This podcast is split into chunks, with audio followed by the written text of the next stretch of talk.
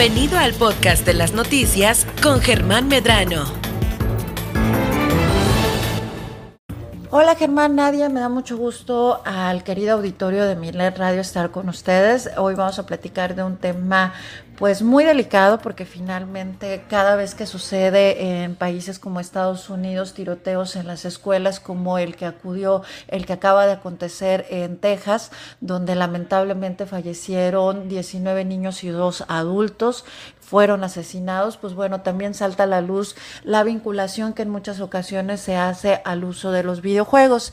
Y si no, eh, si no, digamos que no meternos mucho en la parte psicológica, eso a lo mejor ya nuestra queridísima Marta del Riego pudiera hacer ya un contexto mucho más amplio. Lo que sí es importante y queremos recomendar esta semana es que los adultos que estén bajo la tutela de niños y niñas, pues se den a la tarea de revisar que la clasificación esté adecuada para los niños. Los, para quienes no saben, porque además hay muchas personas que no saben, los videojuegos tienen una clasificación. Esas letras que de repente vemos en las portadas o en las cajitas de los videojuegos es una clasificación que está establecida. En el caso de México está publicado en el diario oficial los lineamientos generales del sistema mexicano de equivalencias de clasificación de contenidos de videojuegos. Esta clasificación es muy importante porque aunque la Ley General de Derechos de Niñas y Niñas y Adolescentes en nuestro país,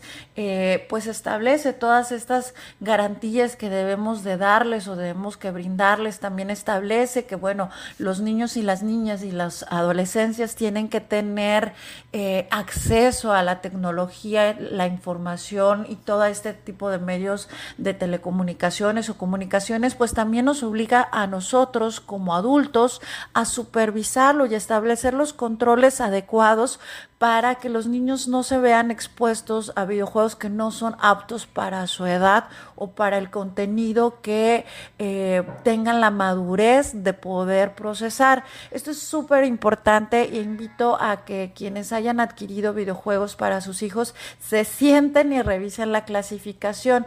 Para nuestro país tenemos la clasificación la A, la B, la B15, la C y la D. Son cinco clasificaciones que tienen eh, a lo mejor en Estados Unidos y en otros países otras clasificaciones. Vamos a hablar de lo que ocurre en nuestro país. La clasificación A es para todos estos videojuegos que son para todo el público, es decir, que no contiene violencia, que no contiene sangre, es una, digamos, animaciones de fantasía, que son ligeras, que tiene un contenido donde no va a haber drogas, donde no va a haber desnudez, digamos que son todos estos videojuegos donde está garantizada de alguna manera la seguridad para ellos. También es importante entender que va avanzando. Eh, en Estados Unidos esta clasificación se conoce como la clasificación E, que es everybody, es decir, es para todos.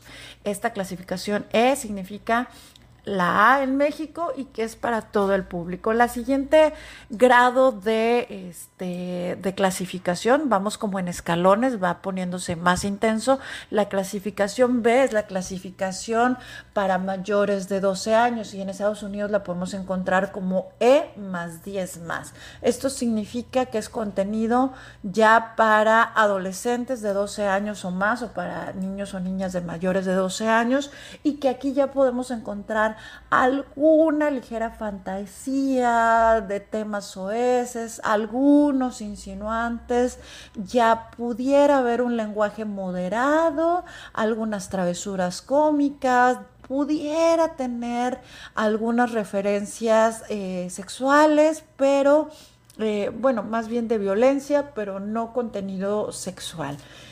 Eh, la siguiente clasificación sería la tercera, que es B15 y que en Estados Unidos es la clasificación T, teen de adolescentes y ya es para mayores de 15 años y es un contenido apto para mayores de 15 años, es decir, ya vamos a encontrar eh, un humor vulgar, pueden haber escenas insinuantes, también va a haber eh, algunas escenas con sangre, apuestas, uso frecuente de lenguaje pues fuerte que conocemos ya algunas groserías, etcétera. Estas digamos que va a ir avanzando, aquí ya va vamos a poder encontrar referencias de violencia, de alcohol, de tabaco, de drogas. La siguiente clasificación ya son las restringidas para adultos, que es la clasificación C y D, que las podemos encontrar en Estados Unidos como M o como A. La clasificación C es para 18 años. Esta ya contiene un lenguaje fuerte, contiene humor para adultos, ya hay contenido sexual, drogas, alcohol y bueno, un sinnúmero de elementos que evidentemente no son para menores de edad y también vamos a tener la clasificación D, que es la más alta respecto a sus restricciones, donde eh, es un contenido altamente violento, altamente explícito, ya con escenas de sangre prolongadas, sexuales también prolongadas, sexualidad gráfica frecuente, vamos a encontrar desnudos y también vamos a poder ubicar escenas que eh, no pudieran ser de contenido apto para menores. Es muy importante establecer que tanto la clasificación A y D en nuestro país no pueden ser adquiridos por menores de edad. Es decir, solamente las personas que eh, muestren su credencial de lector donde dicen que es un mayor de edad pueden adquirir este tipo de videojuegos. Por eso es nuestra responsabilidad como tutores de los niños, niñas o adolescentes sí revisar esta clasificación, porque de repente nada más se acerca y nos dicen, mira, yo quiero este videojuego y no nos sentamos a revisar que cumpla con los elementos mínimos de acceso para los menores. Esta clasificación la podemos encontrar tanto en las cajitas de los videojuegos como también eh, dentro de las plataformas, eh, tanto Apple como Android en las especificaciones de las características de los videojuegos, pues ahí te van eh, solicitando, te van explicando para qué tipo de usuarios es. De hecho, muchos de estos videojuegos en aplicaciones para activar el videojuego tienes que ponerle edad y tienes que demostrar que eres mayor de edad. Por eso pongan contraseñas para que sus hijos hijas no puedan descargar videojuegos a libre demanda. Esta sería una de las recomendaciones más importantes. A lo mejor no nos gustan nosotros videojuegos, pero a ellos sí. Entonces necesitamos hacer la chamba y ponernos a revisar porque estos tipos de compras e interacciones o ubicaciones o tener abiertos el internet sin tener eh, activadas todas estas ubicaciones, pues podemos permitir que nuestros niños o niñas estén en un riesgo. Y esto es importante porque de repente eh, sucede, ¿no? Que decimos, es que mi hijo o hija vio esta escena. Pues sí, pero no te pusiste a revisar antes que ese videojuego no cumple con los lineamientos de edad. Por más que esté de moda, ahí tiene que haber pues también eh, la responsabilidad de quienes estamos a cargo de la tutela sería la recomendación pues sí ponerse a revisar eh, que estos videojuegos cumplan con la categoría. En arroba Valerie Vélez les voy a compartir precisamente la publicación donde está en el diario oficial pues todos estos elementos, esta eh, contenidos o esta ley de lineamientos de equivalencias de contenido de videojuegos empezó a operar en México a partir de 20 27 de mayo de 2021. Y, bueno, tenemos, eh, es responsabilidad de nosotros pues estar un poquito al tanto, estar conociéndolas, ponernos a revisar. También las plataformas como Xbox, como eh, Nintendo, pues bueno, en sus hojas de ayuda vienen todas estas clasificaciones y las explicaciones, qué tipo de videojuegos, a qué se refiere cuando hacen referencias de alcohol, sangre, etcétera, ¿no? Digamos que hay glosarios ya en línea que también les voy a poner en arroba Valerie Vélez para que ustedes puedan recibir.